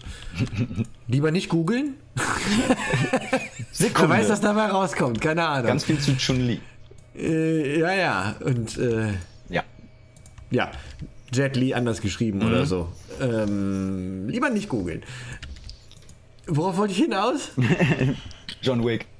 Ach so, genau. Ähm, und äh, ich hatte jemanden auf der Couch sitzen äh, und also meine beste Freundin hat zwischendurch wirklich so aufgestoßen, dass ich dachte, oh scheiße, ich muss einen Eimer besorgen. Weil die Gewaltdarstellung für sie, also dass zum Beispiel jemandem ins Gesicht geschossen wird und dass du es siehst. Also du siehst das Eintrittsloch Ja. und du siehst, wie er stirbt. Ja. Ähm, das ist für viele Leute halt schon so ein, so ein Ding, wo man sagt, okay, das muss ich nicht wirklich haben. Und das dann auch noch selber in dem Spiel zu tun, wäre halt für viele dann die totale Überforderung. Ähm, ich kann das insofern verstehen, dass ich dann da auch moralische Bedenken habe und lieber den Weg suche, na, wie kann ich den noch töten? Oder wie kann ich den noch loswerden, ohne ihn vielleicht überhaupt töten zu müssen oder so? Ja, das ist halt die Sache. Ähm, die Frage ist immer, man mu muss sich immer die Frage stellen, diese Gewalt, die jetzt angewendet wird, äh, inwieweit ähm, nützt das dem Medium? Denn wenn äh, bei John Wick ist es halt einfach nur, ah, seht, was wir alles so äh, äh, optisch äh, toll machen können, ästhetisch, ne? Das sieht alles total irre aus. Äh, bei Videospielen wäre das wieder was anderes, weil man selber in diese Rolle versetzt wird, finde ich. Und äh, wenn man jetzt zum Beispiel GTA 5 sich anguckt, diese Folterszene, Ja. wo man äh, die ganzen Werkzeuge da liegen hat und mit dem Typen machen kann, was man will, das äh, weiß ich nicht, das habe ich nicht gebraucht. Äh, nee. Aber jetzt, wenn ich mir zum Beispiel God of War angucke, das neue, ähm, da wurde die Gewalt so für mich gefühlt runtergeschraubt. Was äh, für das Medium halt auch einen Sinn macht, weil in den ersten drei God of War Spielen hatte Kratos halt versucht, Rache zu nehmen. Ne? Also der war halt wirklich so im Rage-Mode und hat alles zerschnetzelt. Da war das, der Gewaltfaktor sehr äh, dazu da, um sozusagen seine Wut nochmal zu verdeutlichen. Im neuen Spiel ist er halt äh, seine Rache ja, äh, und äh, er muss sich jetzt um seinen Jungen kümmern und will eigentlich nur auf diesen fucking Berg hoch. Und äh, da muss er halt nicht jemandem den Kiefer aufreißen und in zwei Teile reißen. So, das weiß ich nicht. Ich fand, das war. Ähm, man muss sozusagen den Raum lesen. Ja. Wenn ihr versteht, Ja. was ich meine, ne? Das so, so gucken, passt das für den gesamten Ton des Spiels. Ja, genau. Also das ist, das ist halt wichtig. Also nicht nur das, das Setting und das Storytelling, sondern eben auch, passt das zu, zu dem, ja, passt das zu, zu allem. Ja. Im, Fern, äh, im, beim Film würde man das, äh, wie heißt das denn nochmal? Da gibt es so einen Überbegriff für, sagen wir mal, Set-Design und Kostüme und so und äh, Look and Feel. Ähm, Produktionsdesign Kann gut sein. Bin im weitesten Sinne. Weiß ich gerade Leg mich da jetzt nicht so richtig fest, aber ihr wisst, was ich meine, ne? Also, Zum Beispiel hat ja Disney gesagt ähm, bei äh, Rogue, ah, der ist ein bisschen zu düster geraten. ähm, wir sind da sehr weit weg vom Märchengenre, das wollten wir, weg vom Märchengenre, wie, wie Star Wars ja sonst eigentlich äh, ist, ist ja ein modernes Märchen. Ja. Ähm, das ist aber dann doch ein bisschen zu dunkel geworden. Äh, da musste dann nochmal nachgedreht werden, damit der Grundtonus des ganzen Films nicht zu düster ist. Ähm, weil man gemerkt hat, ja, okay, das ist ganz nett, aber wenn wir das bei einem Star Wars-Film machen, dann vergrätzen wir die Leute eher. Ja. Wenn es dann irgendeine Serie ist wie ein God of War oder so, wo man ja quasi so ein Soft-Reboot irgendwie hinlegt. Dann Ja, es ist schon ein Sequel, eigentlich. Ja, aber äh, der Name. Ja, ja, genau. Ja. Ne, Also man kann, man kann God of War, den neuen Teil kann man spielen, wenn man gerade 18 geworden ist, ohne die anderen davor gespielt haben zu müssen. Ist zwar nicht sehr clever, aber man kann es Ja, spielen. ja, hast recht. Ja, okay. So, also das meine ich mit Soft Reboot. Und, und halt halt auch namentlich. Es ist kein Origins, kein Revelations, kein, keine Zahl drin. Ja, und aber Legacy. was jetzt zum Beispiel Chucky in der quasi in der Vorbesprechung dieses Podcasts gesagt hat, ist ja auch, dass äh, jetzt hier bei Detroit Become Human sich einige darüber aufgeregt haben, über die Szene mit Kara. Äh, das ist ja die Tech-Demo, aus der Detroit dann irgendwie entstanden ist. Gibt's, sie ist ja dann eine Kinder, ein Kindermädchen und kümmert sich halt logischerweise um ein Mädchen. Ähm, Ha, verrückt. Gibt's auch Kinderjungen? Nein. Ähm, Sorry, der muss, der, der muss jetzt sein. Nee, ähm, so, und es ist halt so, dass, äh, Achtung, Detroit-Spoiler, ähm, dass sie, das Kind, um das sie sich kümmert, halt ein abusive Vater hat, der halt ein Alkoholproblem hat und dementsprechend handelt, um es mal so zu formulieren. Und äh, es ist, einige Leute hat, fanden das halt ein bisschen krass, da, die Darstellung davon. Aber ich meine, auch hier ist es wieder, es passt einfach zu der Story, weil man kann im Handlungsverlauf, im Spielverlauf entscheiden, ob man sich halt, wie man sich einsetzt für das Mädchen, gegen das Mädchen, für, für bestimmte Handlungen. Und das ist ja auch der Sinn von gerade den Spielen von Quantic Dream, dass man immer diese Freiheiten hat, sich zu entscheiden, wie das Spiel weiter verlaufen wird. Natürlich appelliert das Spiel irgendwo an den, an die Menschlichkeit in uns und möchte, dass wir einschreiten, aber man kann es halt auch nicht tun. Und äh, die realistische Darstellung soll halt die Emotionen in einem wecken, die auch in einem Heavy Rain oder in einem Beyond Two Souls geweckt wurden. Und äh, es ist, ich denke mal, das ist halt auch, wer, wer Probleme mit sowas hat, ähnlich wie jetzt zum Beispiel deine beste Freundin mit John Wick, die, die sollten dann einfach vielleicht solche Spiele nicht spielen. Also ist das einfach. Würde Das, sie tatsächlich auch nicht. Aber mir, mir fällt halt auf, dass, dass das äh, nicht nur ein Ding bei Videospielen ist, sondern auch Serien. Ich meine, guckt euch mal Game of Thrones an. Da, Ja. da wird auch nicht gegeizt. Nein. Äh, Walking Dead hatten wir schon als Beispiel. Ähm, da greift er dann auch so ein bisschen rein, was sich jetzt in den letzten Jahren durchgesetzt hat, diese Triggerwarnungen ja. bei Videospielen. Ja. Was dass die Amerikaner da ganz, äh, ganz groß vor, vorausreiten. In Deutschland wurde die Diskussion auch schon geführt, ob man äh, eben auf Spielen, auf Spieleverpackungen Triggerwarnung anbringen sollte. Bei den Amis ist das schon seit Jahr und Tag gang und gäbe. Dass man zum Beispiel sagt, hier, äh, Contains es kommt im Alkohol. Spiel Drogen vor. Ja. Oder es kommt im Spiel sexuelle Gewalt vor oder äh, Ja. sexuelle Dinge generell. Ja, Ja. ist. Reicht das? Braucht man mehr? Äh, ja, also ich finde die auf jeden Fall sinnvoll, diese, ähm, diese, diese Triggerwarnung, weil das, äh, äh, ähm, ja, halt auch Minderheiten schützt im Prinzip. Leute, die halt Opfer von Gewalt geworden sind oder äh, ähm, halt einfach mit solchen Szenen nicht klarkommen, weil sie vielleicht unter posttraumatischem Stress leiden. Ja. Äh, all sowas. Ähm, aber die Sache ist die, so wirklich, also in, im Filmmedium ist diese, diese ähm, krasse Gewalt eigentlich nichts Neues. Genauso wenig auch in Videospielen. Wenn man sich das mal wirklich anguckt, Mortal Kombat zum Beispiel, äh, hat ja schon früher ähm, in Amerika ganz viele Rückgräter rausgezogen Ja. aus Menschen. Ähm, oder äh, in Filmen war es äh, Tanz der Teufel als Beispiel. Oder, oder halt, ne? All Diese, das war, war, sah damals nur alles sehr skurril aus, weil die Effekte noch nicht da waren, weil es noch nicht realistisch dargestellt werden konnte. Ja.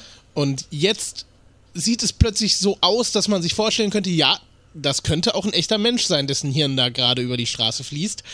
Ähm, das äh, äh, weckt natürlich andere Gefühle, während halt diese Horrorfilme damals total, ja, schon fast komisch waren. So dass man, äh, dass es halt wirklich ins Lächerliche gezogen wurde. Leprechaun zum Beispiel. Ich weiß nicht, ob der euch was Ja, sagt, ja, der ja. Ne? ähm, genau. Und äh, diesen Wandel, das, das ich glaube, das macht jetzt so Triggerwarnungen wirklich notwendig. Ich glaube halt auch einfach, dass es, dass wir jetzt in einem Zeitalter angekommen sind, wo viel mehr Dinge besprochen werden, offen besprochen werden, besprochen werden müssen. Einfach auch, weil das ist ein Zeitalter des Respekts. Und der ist auch nötig. Und äh, das betrifft natürlich auch sowas wie Triggerwarnungen. Weil warum sollte man jemanden blindlings in so eine Erfahrung reinlaufen lassen? Ich meine, es gibt Leute, die möchten das. Und wenn die das selbst möchten, ist das ja auch in Ordnung. Aber wie du schon gesagt hast, es gibt halt Randgruppen und, und es gibt Personen, die brauchen sowas. Und wenn die dann sowas nicht haben und dann in so ein Spiel hineingehen, wo die etwas erneut erleben müssen, was die selber durchgemacht haben, das ist einfach nicht respektvoll gegenüber dieser Person. Man hat einfach quasi die Person die Gefühle ignoriert. Natürlich, man kann jetzt argumentieren, die Person hat sich selbst entschieden, dieses Spiel zu kaufen, etc. Aber es ist halt einfach heutzutage, wenn es das, wenn es die Möglichkeit gibt, warum sie nicht einfach nutzen. Für Triggerwarnungen jetzt. Ja. Das ist ja auch kein groß, großer Aufwand, sorry, ja. Nee, nee, ja, genau, es ist kein großer Aufwand. Also, was mir dabei immer noch im Hinterkopf mitschwingt, ist, ähm, wenn man sich so Spiele anguckt, wie zum Beispiel das erste Doom. Ja. Das ist damals verboten worden wegen, äh, oder nicht verboten worden, sondern auf dem Index gelandet wegen zu expliziter und realistischer Gewaltdarstellung. Wer sich heute Doom anguckt, das erste, ähm, wird feststellen, so wahnsinnig realistisch war das damals gar nicht. Einfach aufgrund der technischen Limitierung. Richtig.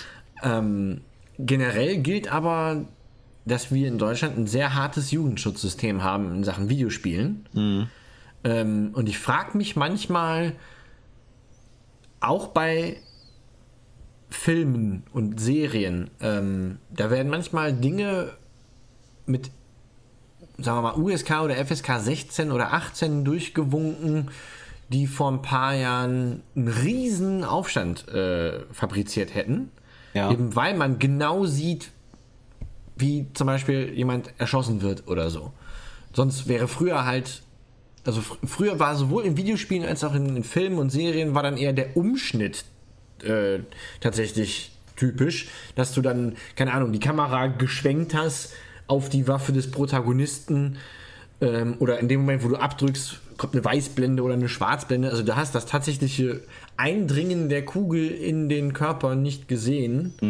Ähm, den eigentlichen Tod nicht gesehen. Mittlerweile kann man sogar mit Toten, äh, also mit Erschossenen in Videospielen interagieren, was früher auch ein absolutes No-Go war. Ja, ich erinnere mich, Äh, du durftest maximal looten. gesagt hast nach Far Cry. Ja, ja, genau. Also früher wäre das ein absolutes No-Go gewesen. Die durften, Ragdoll-Verhalten war früher absolutes Tabu in Deutschland.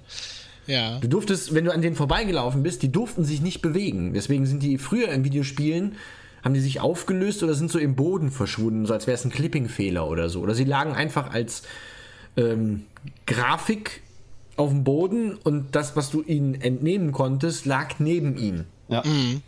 Das hat ja alles Gründe gehabt, warum, ne, wenn, wenn du jemanden erschießt im wahren Leben, dann werden die Sachen, die er in der Hosentasche hat, nicht plötzlich auf magische Weise neben ihm liegen.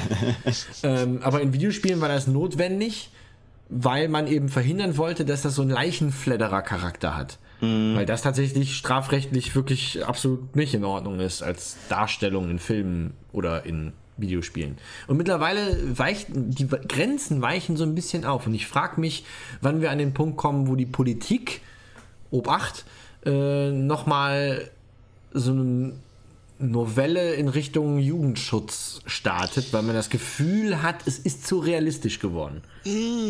Ich gel- ich glaube tatsächlich eher, dass es sich in eine entgegengesetzte Richtung bewegen wird. Ähm, weil du sagst es ja selbst, in Filmen wird das gar nicht so krass gehandhabt wie in Spielen. Ähm, was einfach daran liegt, dass ein Film mittlerweile halt einfach auch ein etabliertes Medium ist. Und ähm, das haben die alten Generationen auch mitbekommen. Und wie hier in Deutschland werden wir halt von alten weißen Männern beherrscht, außer Angela Merkel. Ähm, nee, was ich, was, ich, was ich im Prinzip sagen wollte, ist, äh, ähm, wenn Videospiele sind noch ein sehr junges Medium und wenn halt die Videospiele so lange existieren, dass bereits die älteste Generation, lebende Generation schon Videospiele von der Kindheit auf kennt, mhm. dann äh, ist das Medium Videospiel genauso etabliert, vielleicht wie Filme und mhm. werden dementsprechend auch unter den gleichen, ähm, an den gleichen Maßstäben gemessen. Mhm. Ich weiß nicht, ob das jetzt Sinn ergeben hat. Ja, doch, doch. doch. Das Ding, schon. was ich mir halt immer denke, was vielleicht in gewisser Weise auch damit reinspielt, ist einfach, dass Filme immer noch irgendwo ein passives Medium sind. Man konsumiert einen mhm. Film anders, als man ein Spiel konsumiert, wo man selbst interagiert. Jetzt zum Beispiel, wo du das gerade gesagt hast, Daniel, mit dem Aufweichen von der Gewalt in äh, Filmen. Ich habe die Tage einen Film gesehen im Kino. Ich werde jetzt nicht sagen, was für ein Film, weil ich möchte niemanden spoilern, weil das ist ein ich sage nur so viel, es ist ein sehr gehypter Film, der jetzt gerade rauskam und es handelt, mhm. geht um Superhelden. Ähm, da gibt es auch eine Szene, wo oh da gibt es auch eine Szene, wo man argumentieren könnte, wie ausgereizt eine Altersfreigabe ist. Mhm. So und äh, es ist einfach die Darstellung. Wir haben uns auch am Ende, ich war halt mit ein paar Freunden da drin, wir haben uns alle hinterher gesagt, so, oh, da haben die die Grenze aber hart ausgereizt. Weil oh. äh, weil es ist halt einfach die Darstellung nicht, es ist halt irgendwo wird es auch damit zu tun haben, ob es jetzt ein guter Wandel ist oder ein schlechter Wandel ist, glaube ich, so eine, auch irgendwo eine persönliche Einschätzung. Aber es geht halt irgendwie in die Richtung, dass man die Gewalt gewoh gewöhnt, gewohnt ist. Weil gerade mhm.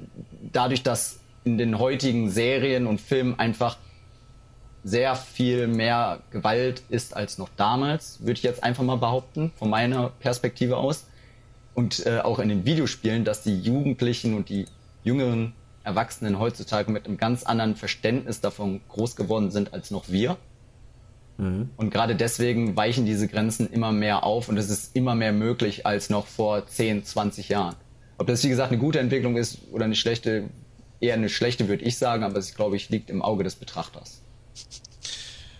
Ähm, ich finde es erstens schön, dass du äh, nur sagst, dass es sich um ein Videospiel, äh, um, einen, um einen Superheldenfilm handelt. Ja. in, in, den letzten paar so? Tagen sind da irgendwelche ins Kino gekommen? Ich weiß ja nicht. Es könnte ähm, Deadpool sein. An dem Moment, der kommt noch raus. Verdammt.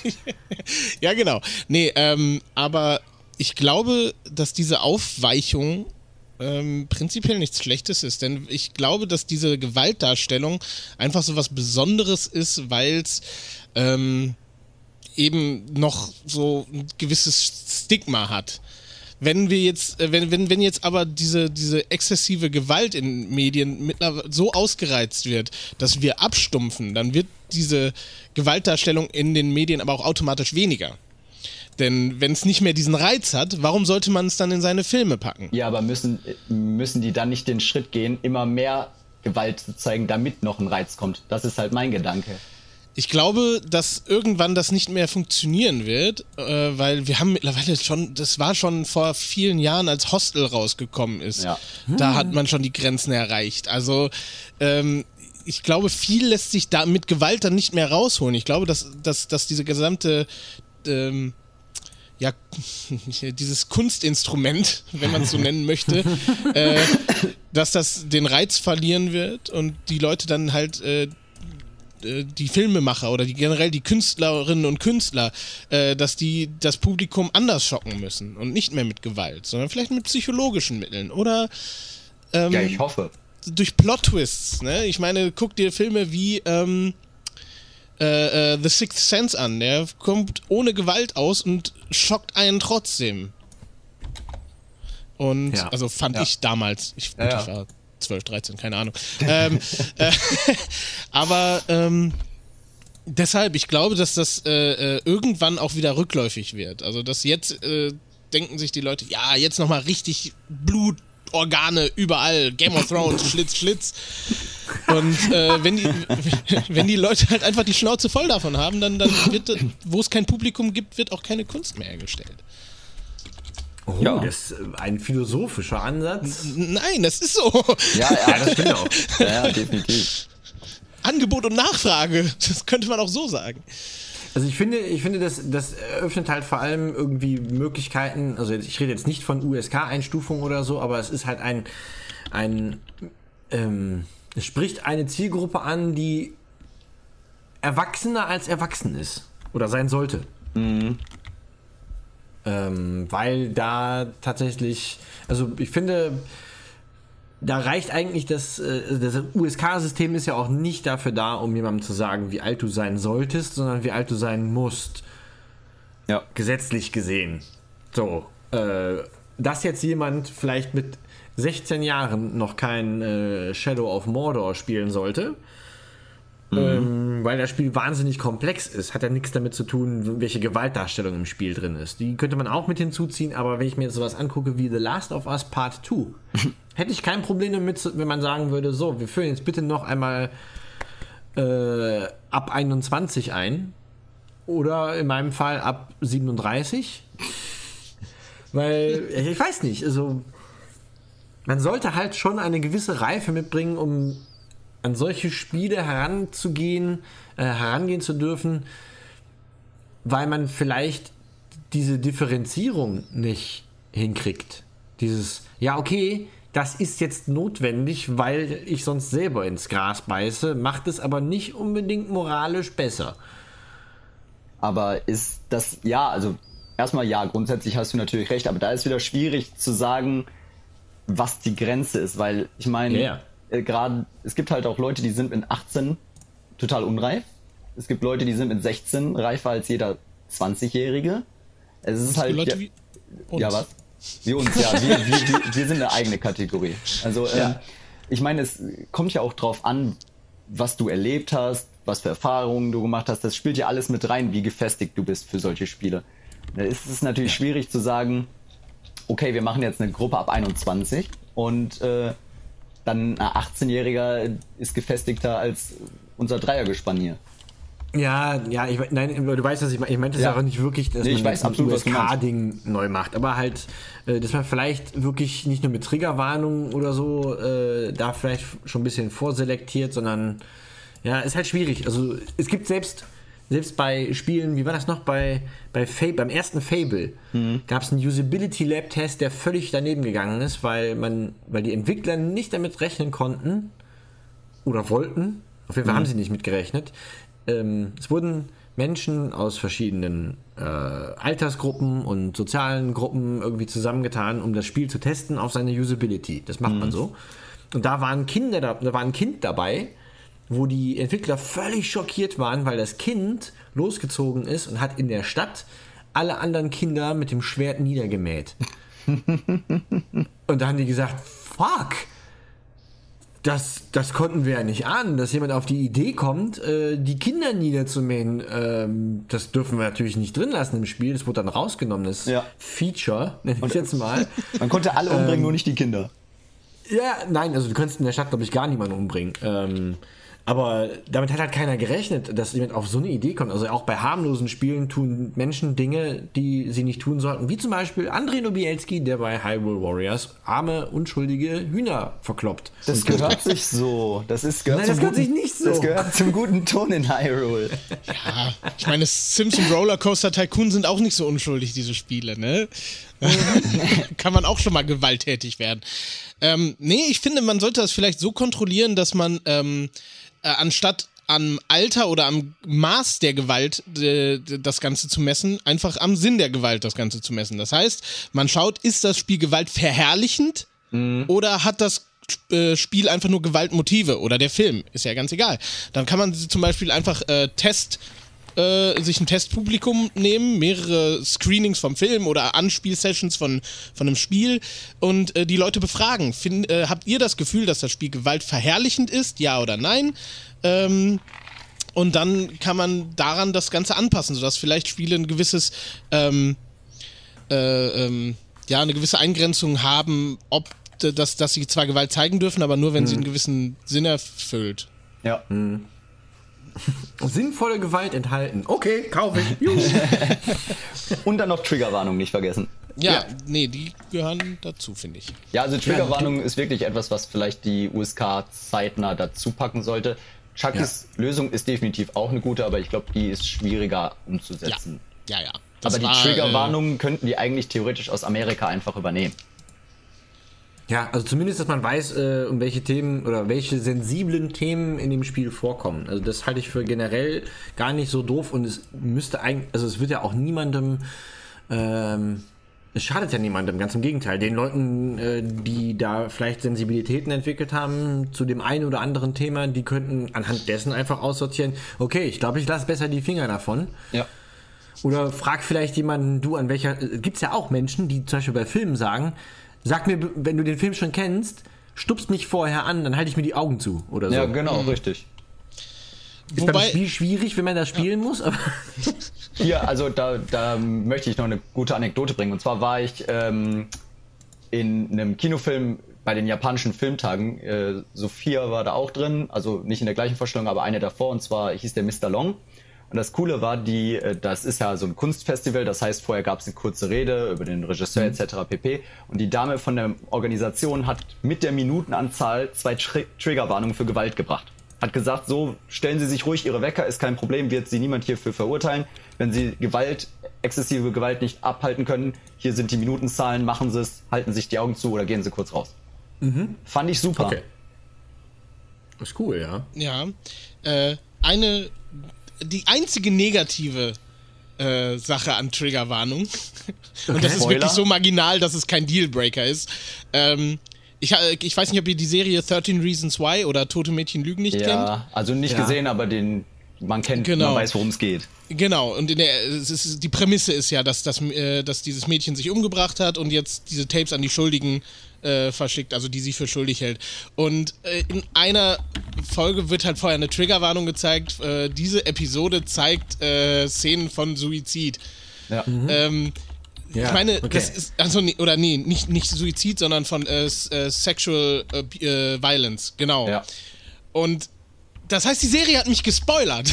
Ja, genau, das ist Die Serie selbst hat Ding. mich gespoilert, aber kein Scheiß, das ist ja dann im Prinzip unwichtig. Also, das, also da, da, ob ich jetzt gespoilert werde oder nicht, ist egal, solange halt äh, ähm, äh, eine Person, die sowas erlebt hat, dann nicht nochmal da durch muss. Das Ja. äh, ist schon in Ordnung so.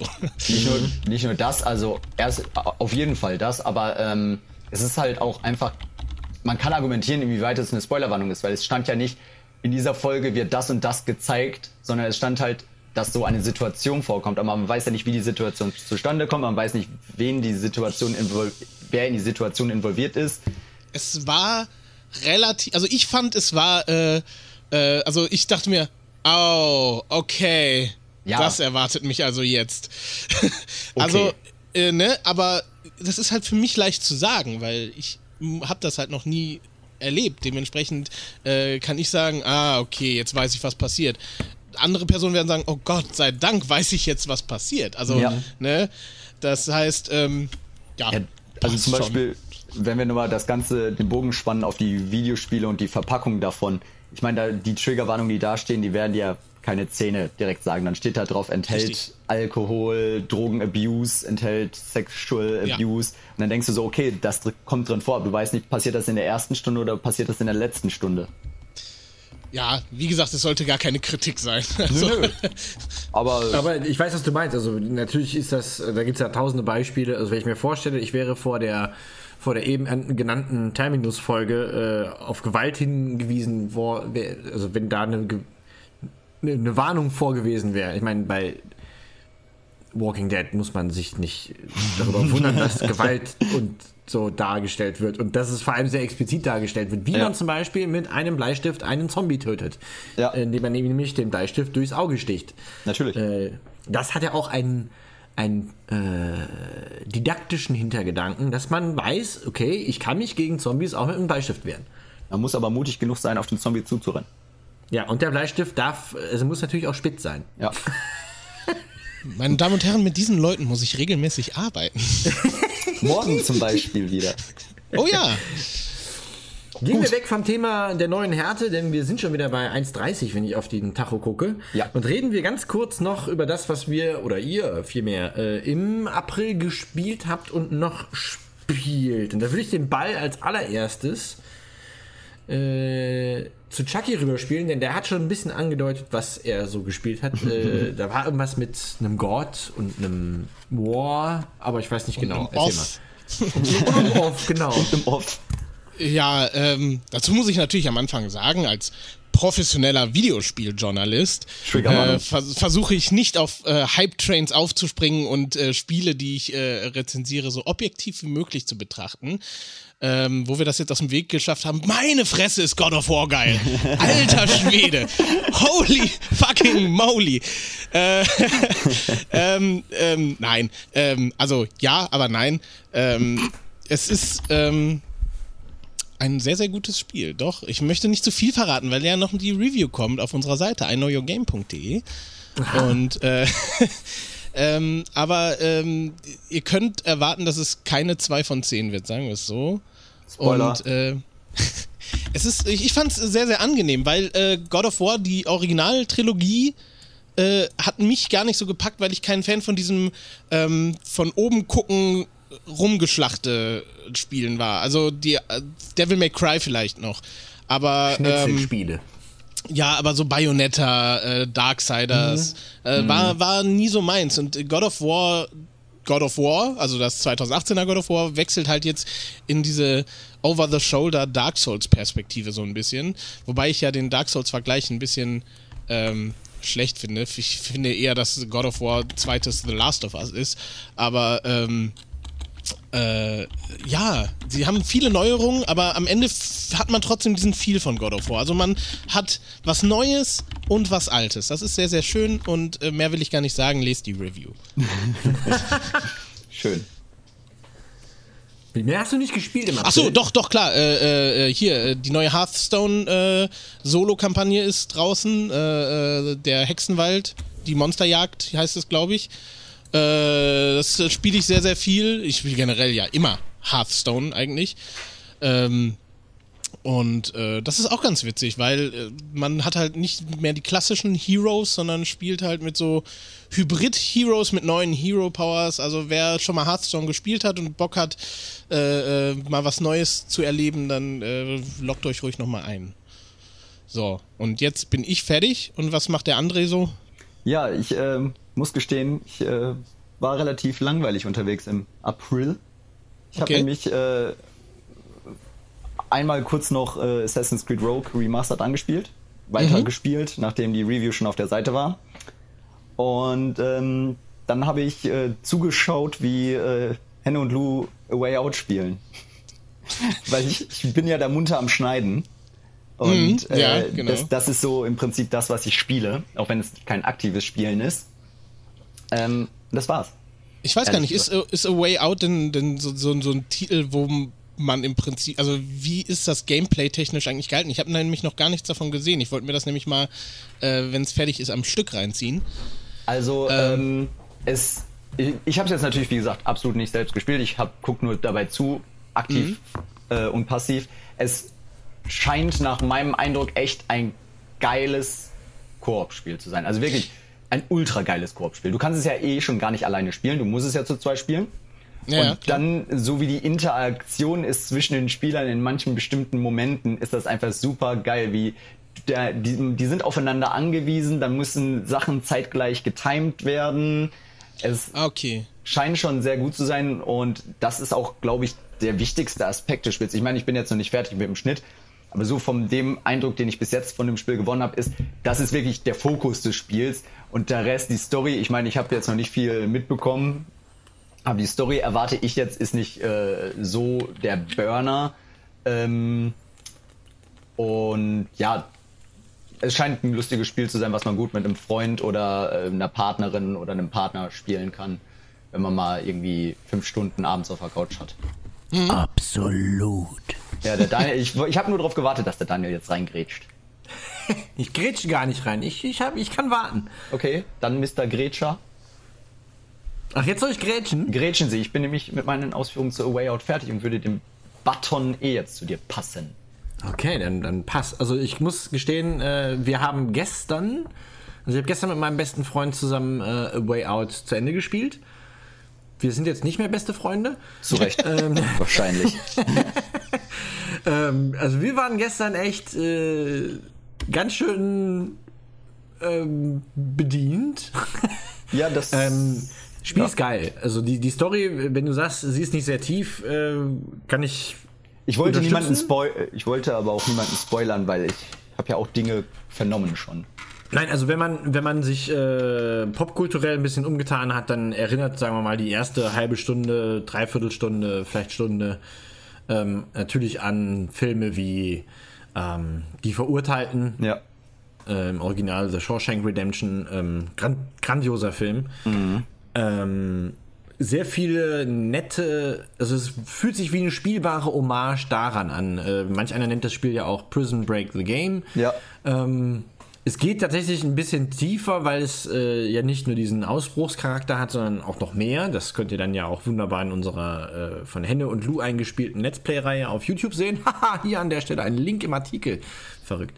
Ähm, es ist geil. Also die, gerade das, was du sagst, diese ge gezwungenermaßen herbeigeführte Interaktion. Die Level sind sehr clever durchdacht. Also es gibt immer mehrere Wege, irgendwo hinzukommen, aber an Punkten, die nicht irgendwie künstlich getriggert wirken, muss man zusammenarbeiten. Ja.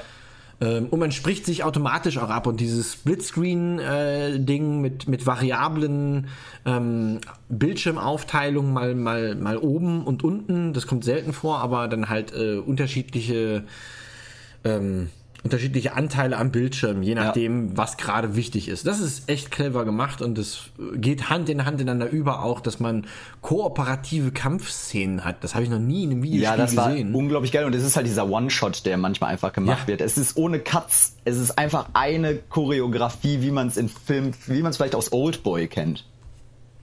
Kenne ich gar nicht. Oh, Guter Film. Guter Film. Oh. Ähm, Okay. Nee, aber äh, genau das ist das halt, was du gesagt hast. Es ist einfach, es ist ja auch ganz geil jetzt, ich merke es ja durch Lou und Henne, der Splitscreen ist ja auch beim Online-Spiel gegeben. Es ist ja, Ja, nicht, ja. das ist ja das ultra geile. Es ist ja nicht nur ein Splitscreen beim Offline, weil normalerweise hat man ja, wenn man mit jemandem Koop zusammenspielt, online, jeder hat seinen eigenen kompletten Bildschirm. Aber nee, auch bei, äh, bei A Way Out ist auch online ein Splitscreen. Das funktioniert aber auch echt gut. Da habe ich ein bisschen Bedenken gehabt, dass es da vielleicht irgendwie zu Lags oder so kommt oder halt zu ähm, Slowdowns oder so. Äh, ist gar nicht der Fall. Also man Nee. merkt, ich weiß nicht, wie es auf einer Pro ist. Ähm, auf einer normalen PS4 hat man zwischendurch ein bisschen Slowdowns, wenn eine Cutscene getriggert wird, äh, weil dann ein Ladebildschirm kommt, wo Ja. manchmal so, so ein bisschen äh, es, es stottert. Also der, der Ton ist schon da, aber das Bild ist noch nicht da. Dann stoppt es für eine halbe Sekunde und dann geht es nochmal los.